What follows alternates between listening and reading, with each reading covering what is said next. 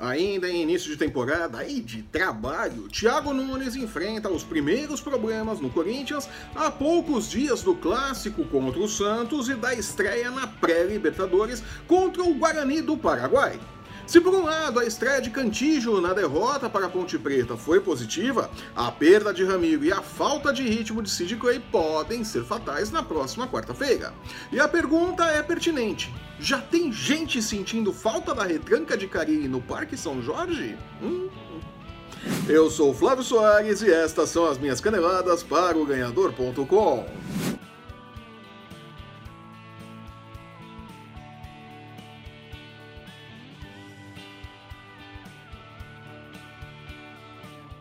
A quinta-feira terminou com boas e más notícias dentro do novo Corinthians, que pouco a pouco ganha a cara de Thiago Nunes contra um modelo de jogo enraizado no Corinthians há mais de 10 anos. É isso mesmo, é bem claro, né? A derrota por 2 a 1 contra a Ponte Preta pela terceira rodada do Campeonato Paulista na última quinta-feira trouxe soluções e problemas para o treinador do Timão.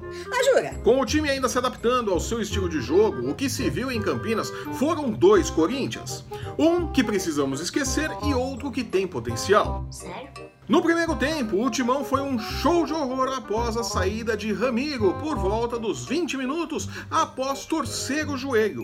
Uma pena, após passar uma temporada inteira comendo grama no esquema de jogo engessado de Fábio Carilli, o meia que veio do Grêmio se firmava no time titular corintiano e começava a ganhar a simpatia da Fiel.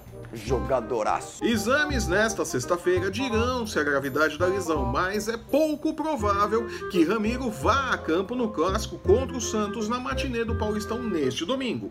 Talvez, e ênfase no talvez, tenha condições de jogar contra o Guarani do Paraguai na quarta-feira. É improvável, mas não é impossível, né? Acho difícil.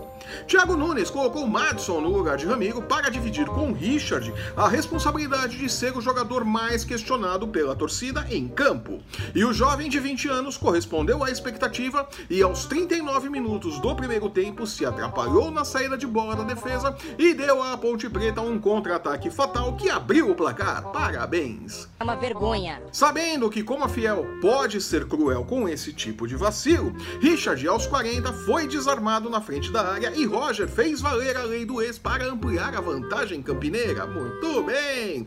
No final do primeiro tempo, o árbitro deu um pênalti que não existiu de Lazzaroni em Madison. É uma vergonha. Honesto, Luan bateu para a defesa do bom goleiro Igor. É isso aí, né? Cobrou mal para valer a justiça. Parabéns, você é muito bom. Diante de tanta desgraça, Thiago Nunes tacou fogo na lista com o nome dos jogadores que terminaram o primeiro tempo, prometeu nunca mais escalá-los e voltou com Cantígio no lugar de Richard, porque substituir Madison seria cruel. Sério? E no segundo tempo, o Timão mostrou que tem potencial. Cantijo deu movimentação ao meio-campo e ajudou a dar proteção à zaga, o que permitiu os avanços de Sid Clay sem fôlego e Fagner com qualidade.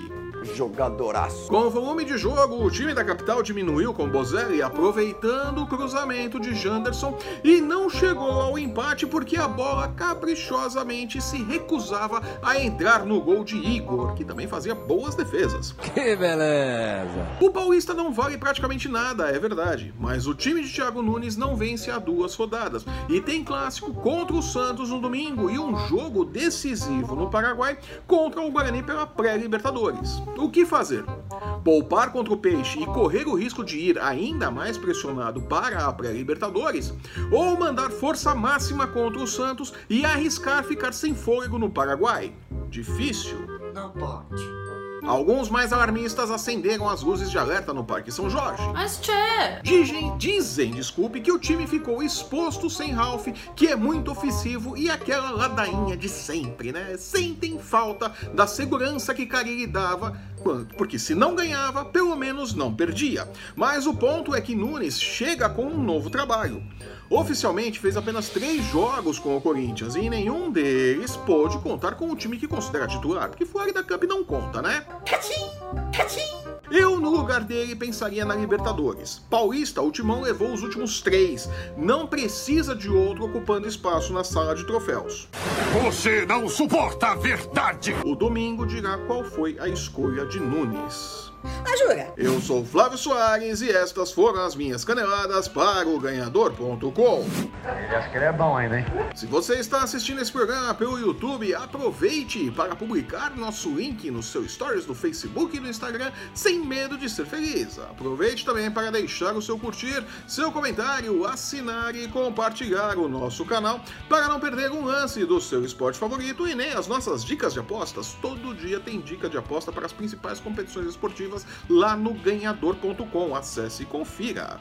Lembrando que o MMA, o UFC, basquete e a NFL também tem espaço nos canais do Ganhador e no ganhador.com. Ah, confere lá, eu tô falando. Vai na fé. Sério? Siga-nos também em nossas redes sensuais. Os links para você encontrar o ganhador no Facebook, no Instagram e no Twitter estão no post que acompanha este vídeo. Eu volto na próxima terça-feira comentando os destaques do final de semana no Futebol Brazuca. Até lá! Tchau.